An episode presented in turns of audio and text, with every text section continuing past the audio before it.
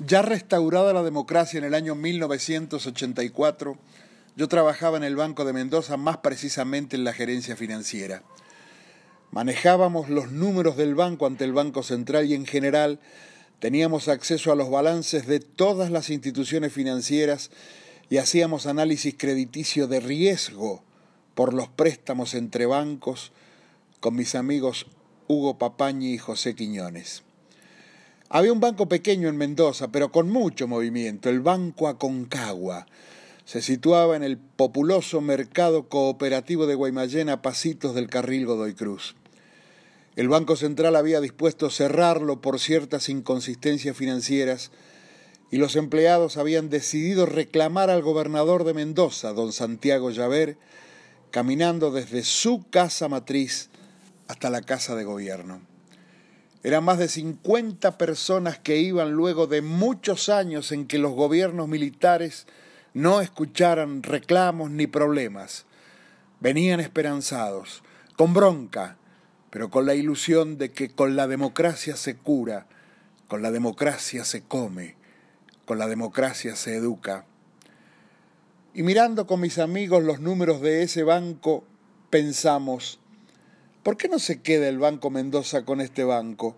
Nos hacemos cargos de los depósitos y los empleados y ellos nos ceden su cartera de créditos.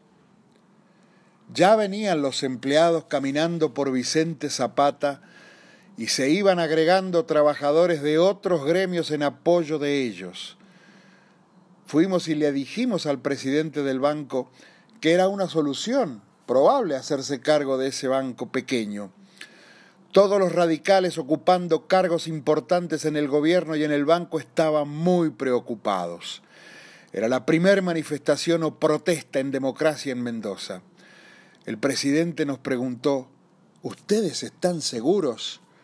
¿No nos vamos a clavar?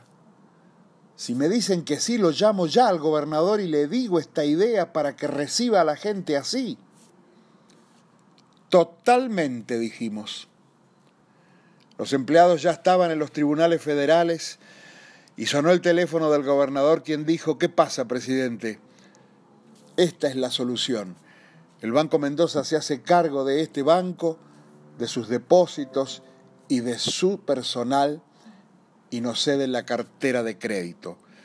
Dígale a los empleados manifestantes que el Banco Mendoza va a hacer eso.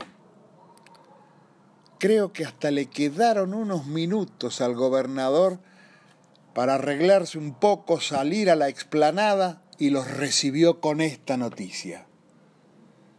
Los empleados volvieron a su banco y siguieron trabajando, no perdieron ni un día de trabajo.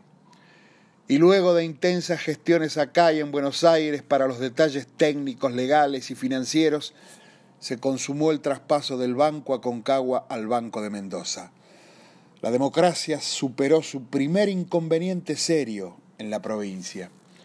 Era muy importante por los empleados que no perdieron su trabajo, por la democracia naciente y esperanzada para todo el pueblo, y por un señor gobernador a quien respeté profundamente siempre, don Santiago Felipe Llaver, como a mis dos grandes amigos, Hugo Papañi y José Quiñones.